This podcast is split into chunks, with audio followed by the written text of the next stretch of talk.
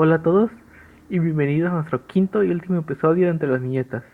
Estoy con mi compañero Alfredo Rodríguez y yo Eduardo. En este episodio vamos a hablar sobre los cómics mexicanos y las conclusiones generales del podcast. Bueno, como hemos comentado en anteriores episodios del podcast, eh, tanto el cómic como el manga, cuando llegó aquí en México, fue un boom, ¿no? Empezó a influenciar mucho a lo que a las generaciones nuevas, principalmente el manga. Con eso siento que el manga ha mejorado como este ambiente de esta, esta comunidad de artistas. Ha incentivado a muchos jóvenes a atreverse a aprender a dibujar, a hacer ilustraciones, incluso hacer mangas, cómics.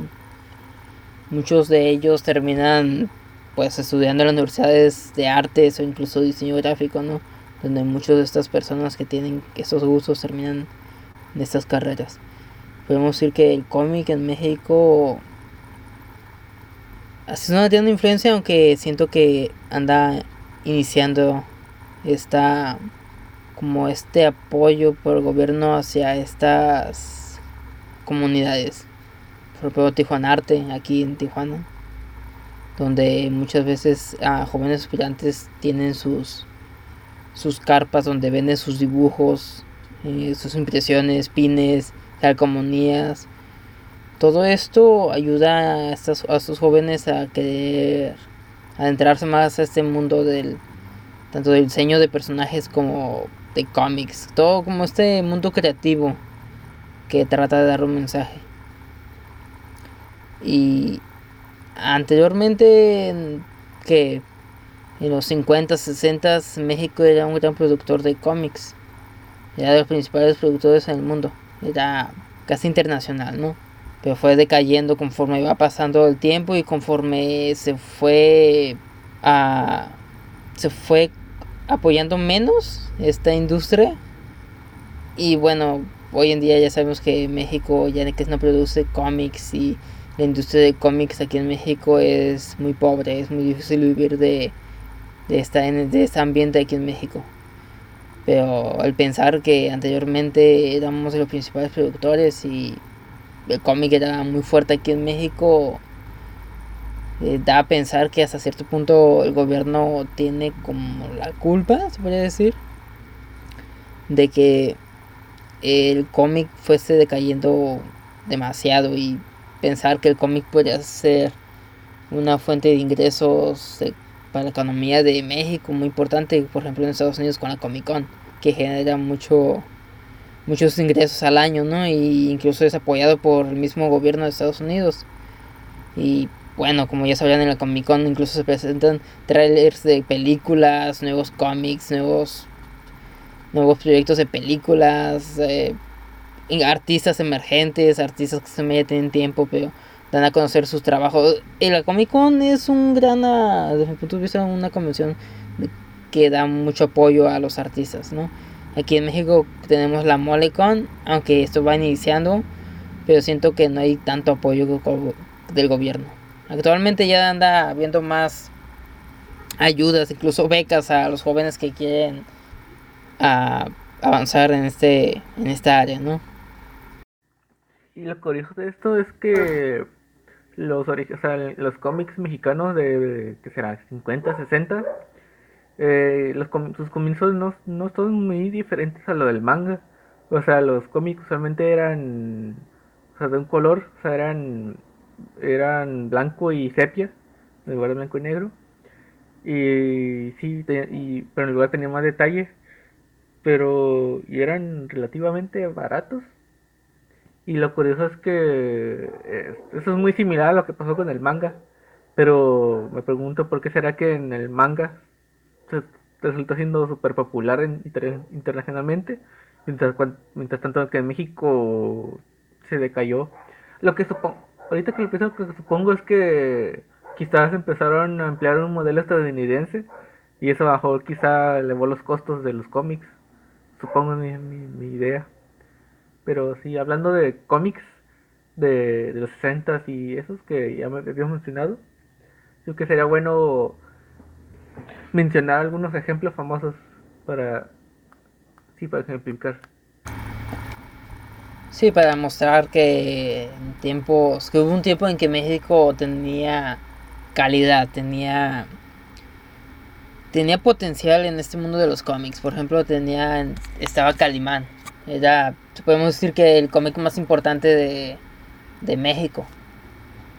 Tanto que se incluso se internacionalizó. Eh, este cómic tuvo radionovelas, tuvo películas y pues las historietas. Incluso se llegó a comparar con Superman y Batman, ¿no? Con, en cuanto a lo popular que fue en su tiempo.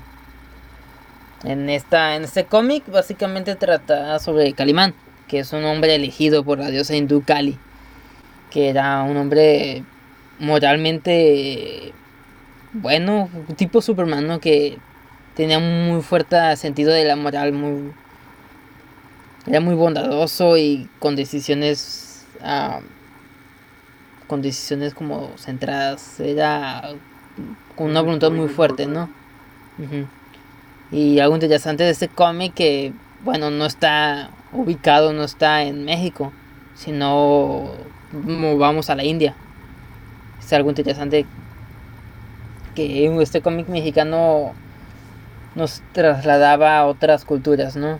Como hemos dicho anteriormente, el cómic también sirve como un intercambio de culturas donde conocemos otras partes del mundo por medio de historias que tratan de interpretar, tratan de plasmar la cultura de otros países, como comentamos anteriormente, Japón y sus mangas que han llegado aquí en México, ¿no?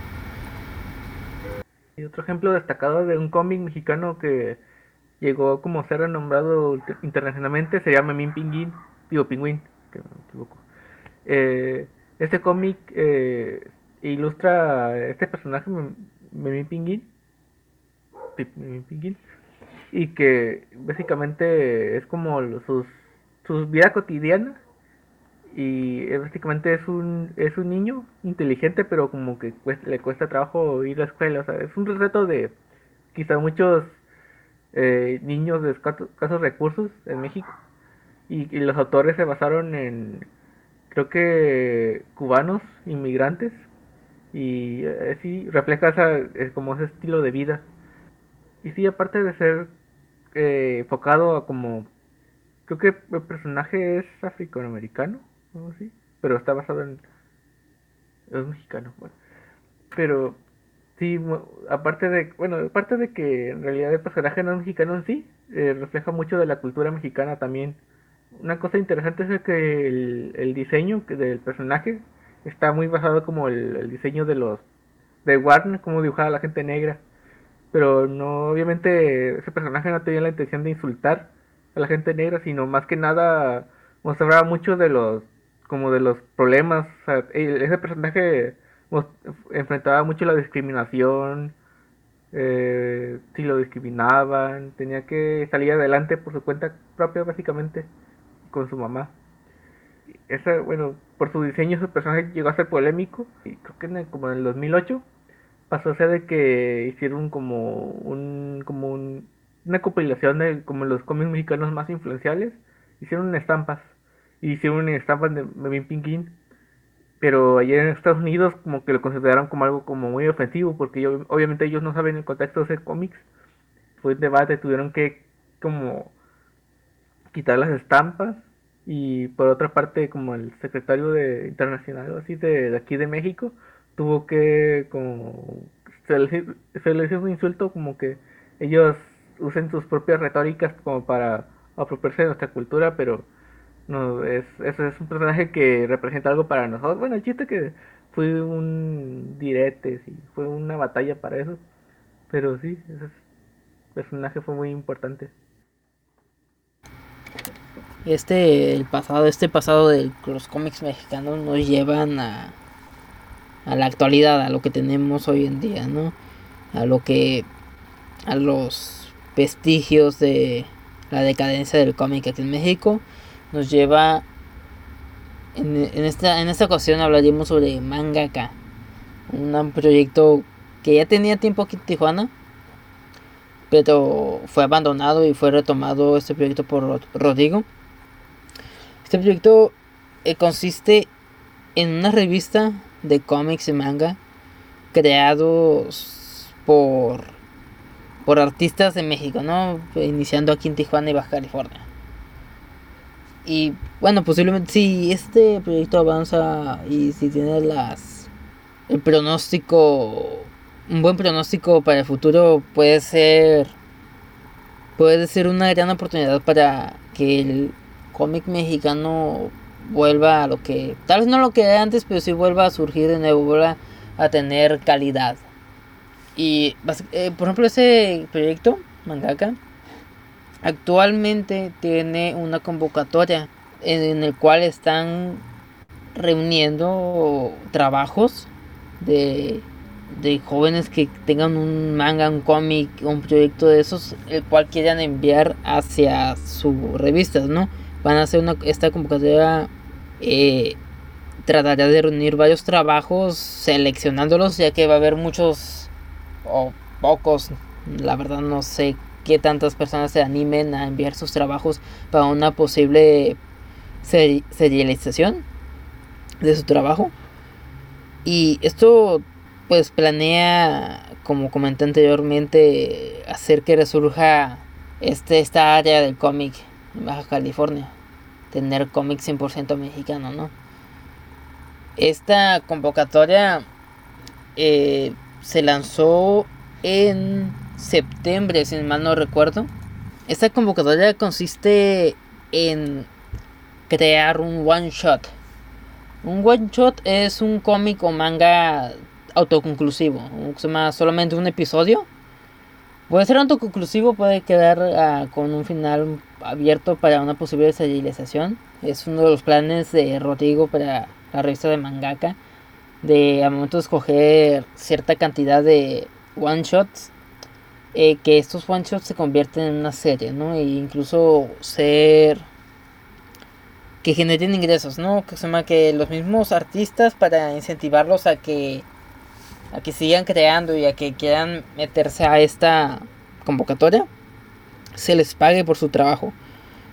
Mm, no tengo información de cuánto puedas se pueda ganar, cuánto se planea pagar o si van a pagar al principio, ya que apenas va iniciando este proyecto pero se ve muy uh, una oportunidad muy grande, ¿no?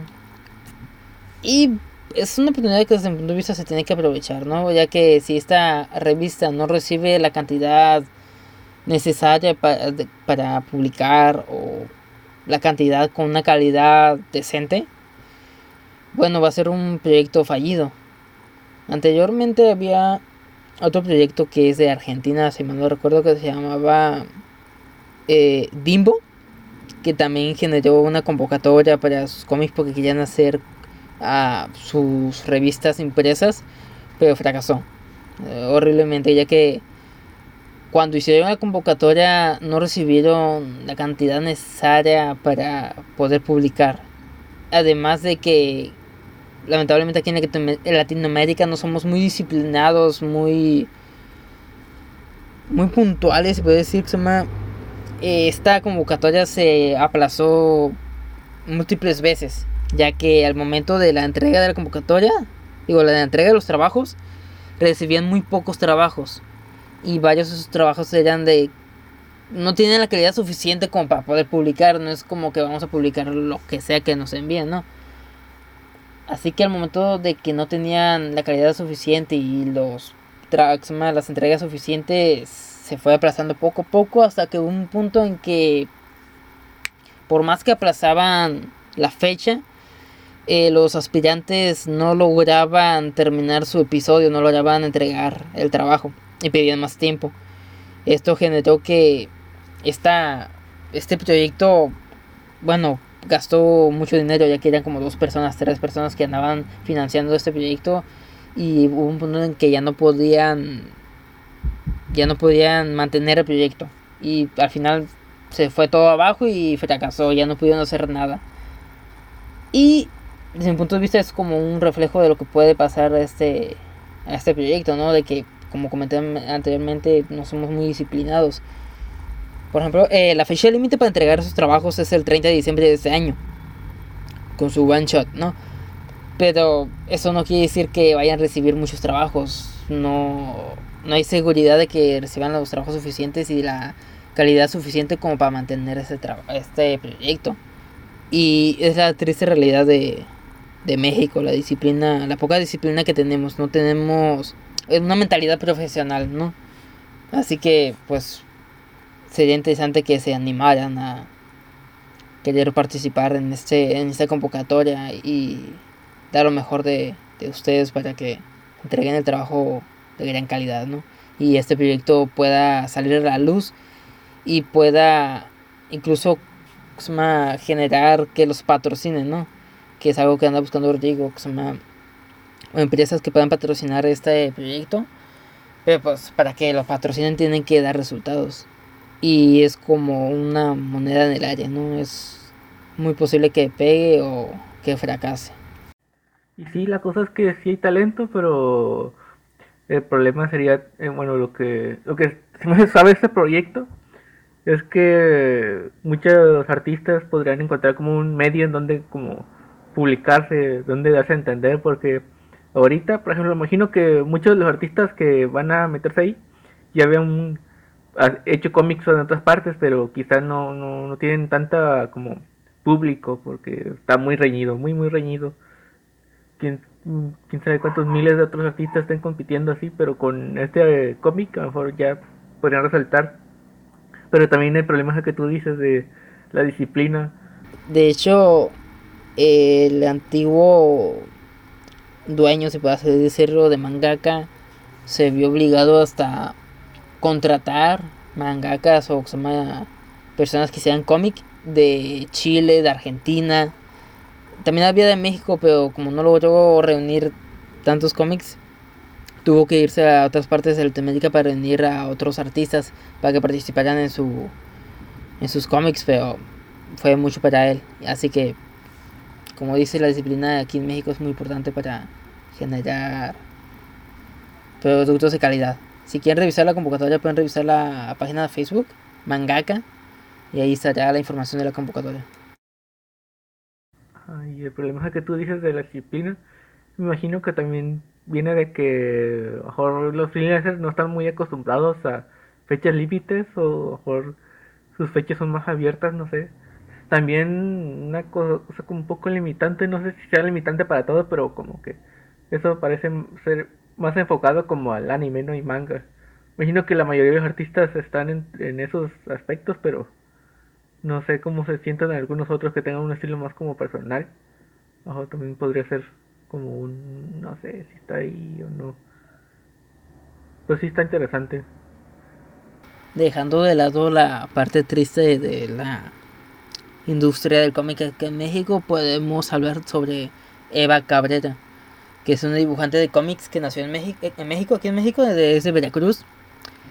Y es el, desde mi punto de vista, de las pocas autoras que ha logrado destacar en, este, en esta industria y ha tenido una, una trayectoria bastante larga. Empezó como ilustradora, hacía muchos portadas y todo lo que tenía que ver con esta con el dibujo. Y actualmente tiene su propio estudio que formó junto con su mejor amiga Claudia.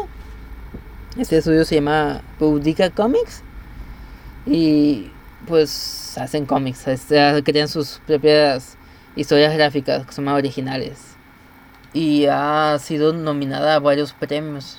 No ha ganado ninguno que yo sepa, pero sí ha, ha sido nominada. Y el ser nominada ya te da una idea de la calidad o del trabajo de esta autora.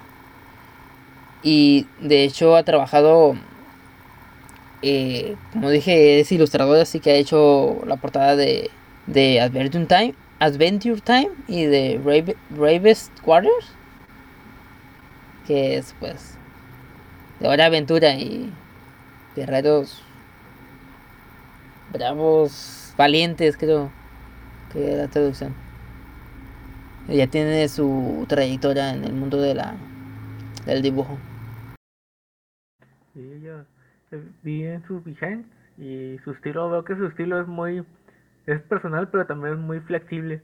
Eh, también veo que hace mucho de fan art.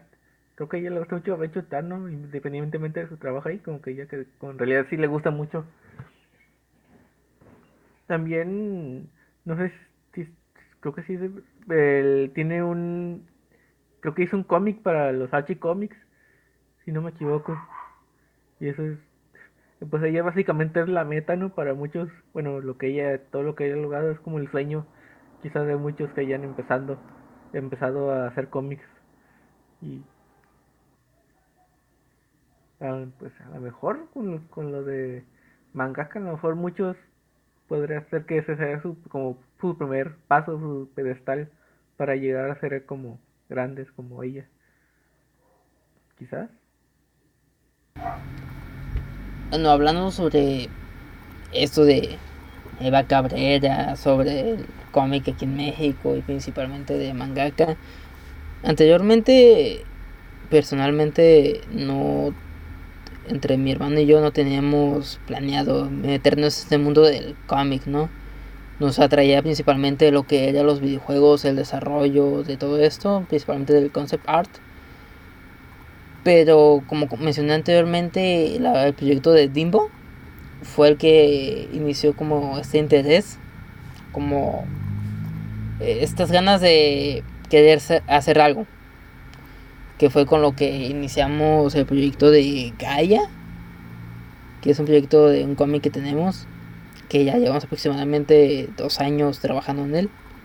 Como comenté anteriormente, Dimbo se fue para abajo y, no pudimos hacer nada al final.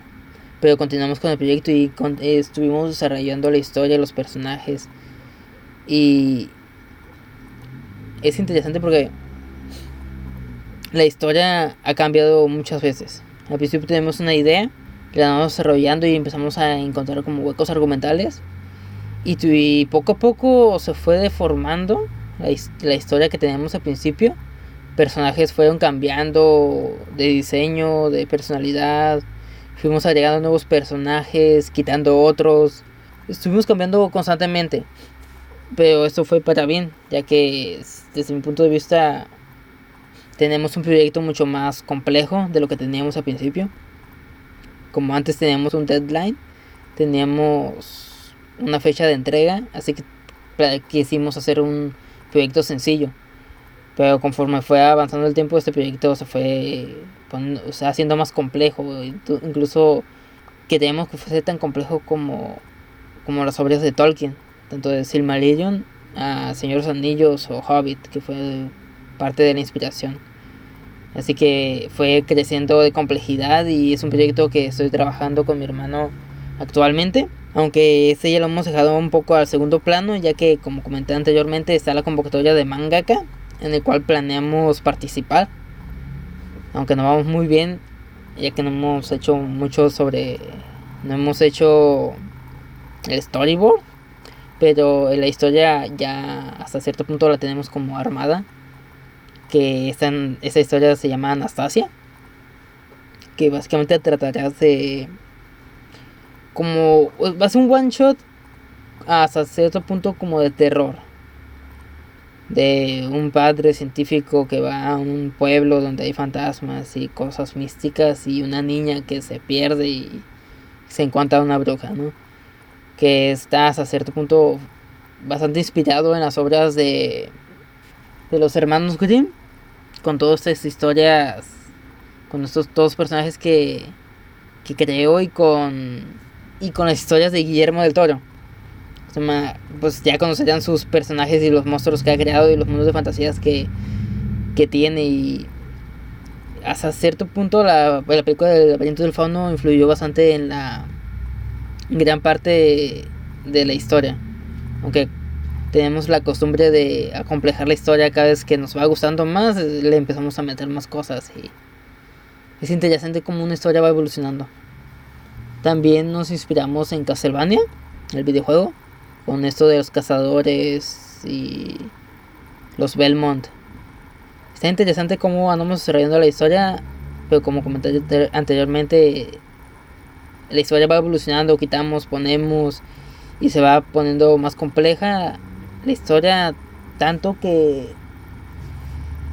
nos concentramos, eh, nos hemos concentrado más en el desarrollo de la historia que poner, ponernos a diseñar los personajes, a crear el storyboard para entregarlo. Básicamente tenemos 30 días para entregar el producto final, lo cual es muy poco tiempo. Como comentamos anteriormente, tenemos la mala costumbre de la disciplina, ¿no? De no dejar las cosas para el último.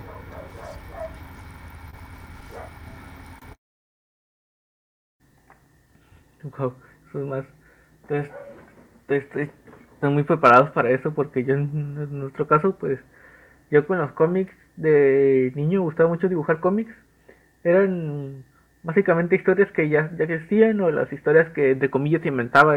Básicamente eran copias de Zelda. Tenía como tres copias de Zelda diferentes.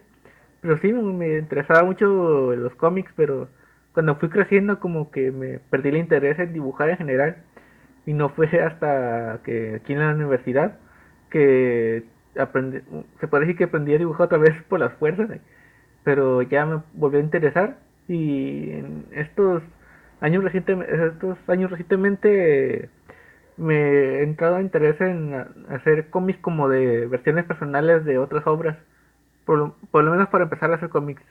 Por ejemplo, tengo algunas ideas vagas de hacer como un cómic de mi versión de Harry Potter porque me gusta el mundo de Harry Potter, pero en sí no me gusta mucho de lo, la historia, no sé, como, como qué haría yo, cómo cambiaría tales cosas, o, no sé, no sería como, como experimentos interesantes. También tengo algunas ideas quizás para Sailor Moon. Y también me interesa mucho hacer algo como más introspectivo, algo como de personajes, por ejemplo, que Alicia de País en las Maravillas, como que un personaje que que esté como luchando con sus propios problemas internos de una forma como más exterior. Me interesa mucho eso.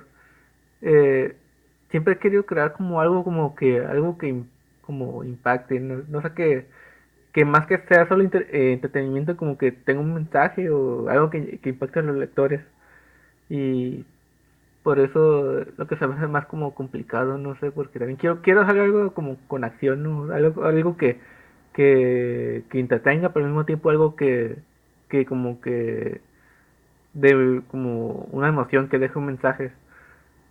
También para mí lo, lo, ideal y una idea que se me está corriendo para un cómic que me gustaría llamarlo como Macmeat, ese es un nombre que tengo en la mente. Creo que no existe ese nombre, creo que sí lo puedo tomar, pero es como tomar como unas una serie, unas pequeñas historias, como una compilación de historias, con como algo como sobrenatural o con algo como tecnológico y que están ligados por un tema en común. Como ya había dicho, sí tengo ideas, pero todo está en mi mente, no, no he escrito nada, pero también me gustaría mucho de como mostrar como la vida aquí en México.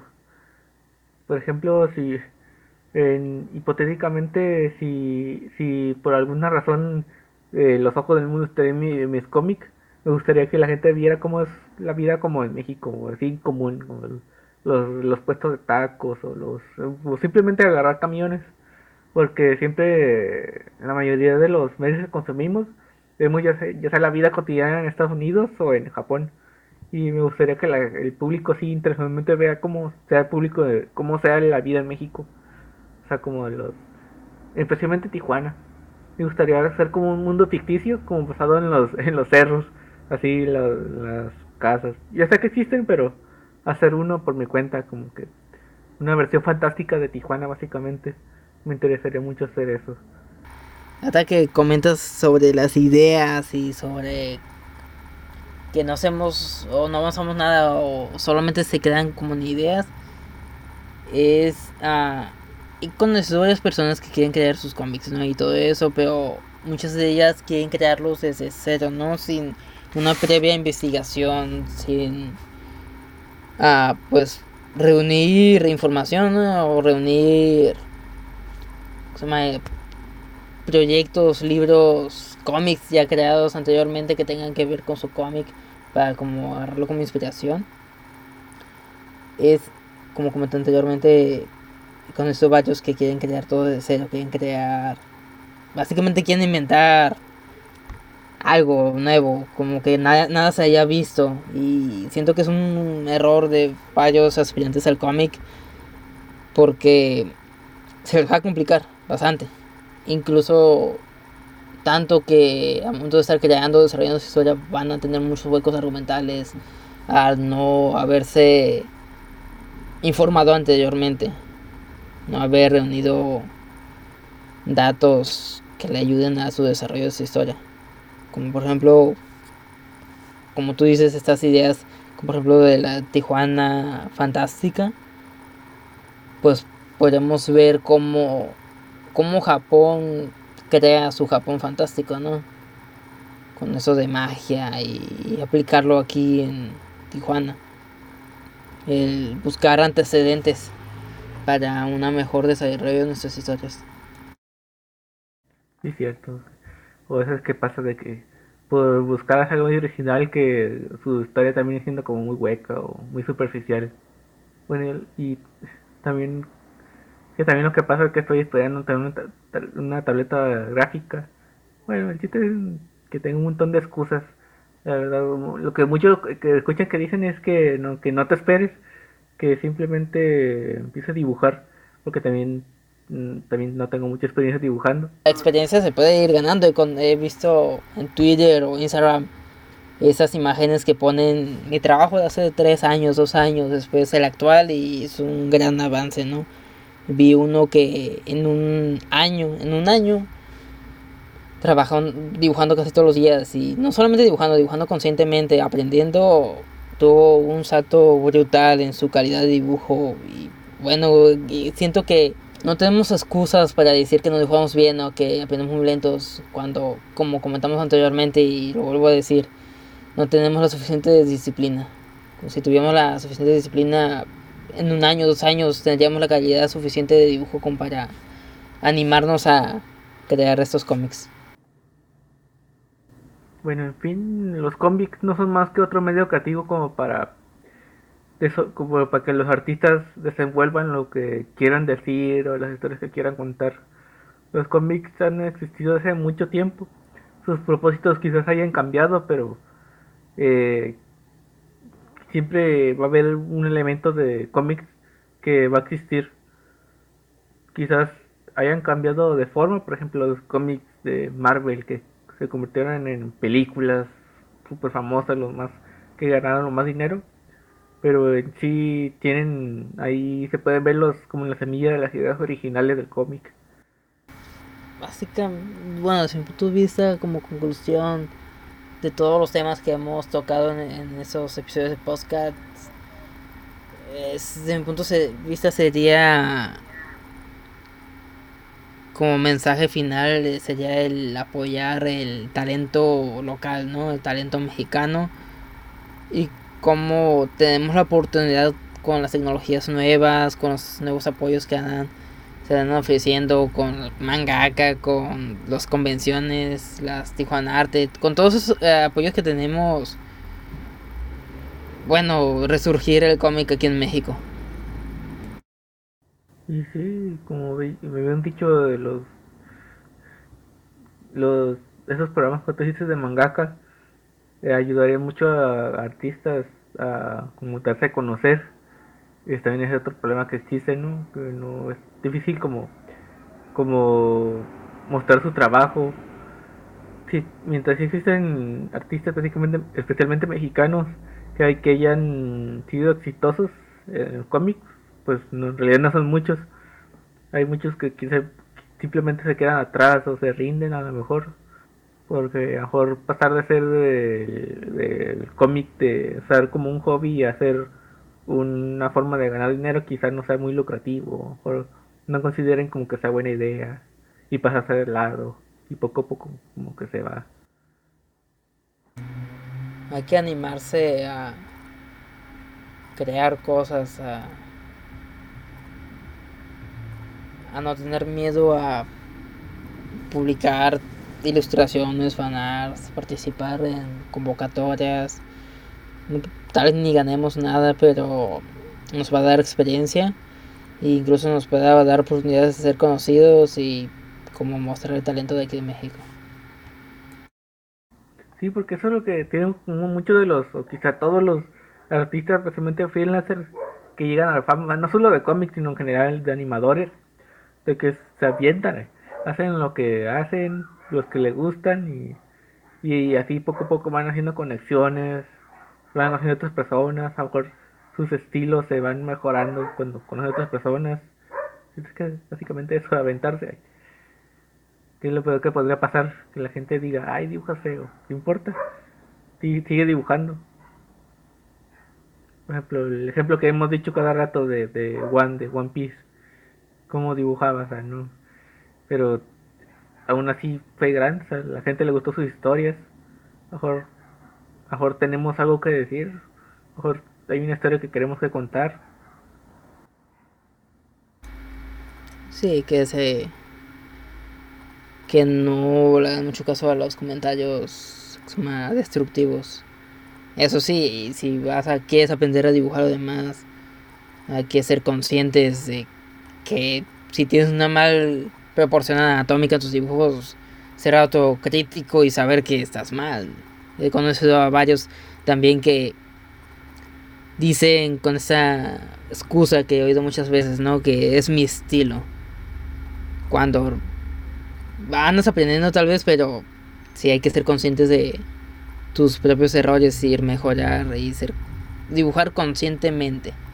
Dibujar sabiendo que tienes errores y que lo puedes mejorar, aprendiendo perspectiva, anatomía, etcétera. Y si cuando tus profes te dicen que dibujes realísticamente no te lo tomes tan personal, lo que básicamente te está diciendo que, que aprendes eso de las proporciones, porque para aprender a dibujar de forma estilizada, primero tenemos que aprender cómo son el cuerpo en la vida real, para saber qué es lo que estamos estilizando en primer lugar. Así que sí, no, no, no, no, es nada personal. Porque he visto muchas personas que se enojan con eso. No, no te están diciendo que solo dibujes eh, realísticamente, no, simplemente es como las bases para dibujar en general. Anatomía, principalmente. Sí. Ya pasando en cuanto a lo que al fin y al cabo estos podcasts han sido un proyecto escolar, así que también tenemos que hacer una conclusión sobre lo que es la materia, ¿no? Lo que, nos ha parecido de la materia, que es seminario actual del diseño, si mal no recuerdo.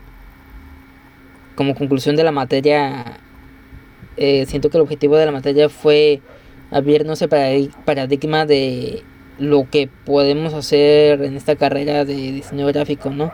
Que no solamente es, tenemos como área de oportunidades eh, la de publicidad, marketing, desarrollo de logos, desarrollo de webs, etcétera, sino que también tenemos esta parte del cómic, de la ilustración, la ilustración digital, la fotografía, el cine incluso.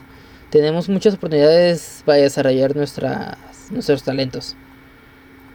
Así que siento que fue el objetivo de esta materia, ¿no?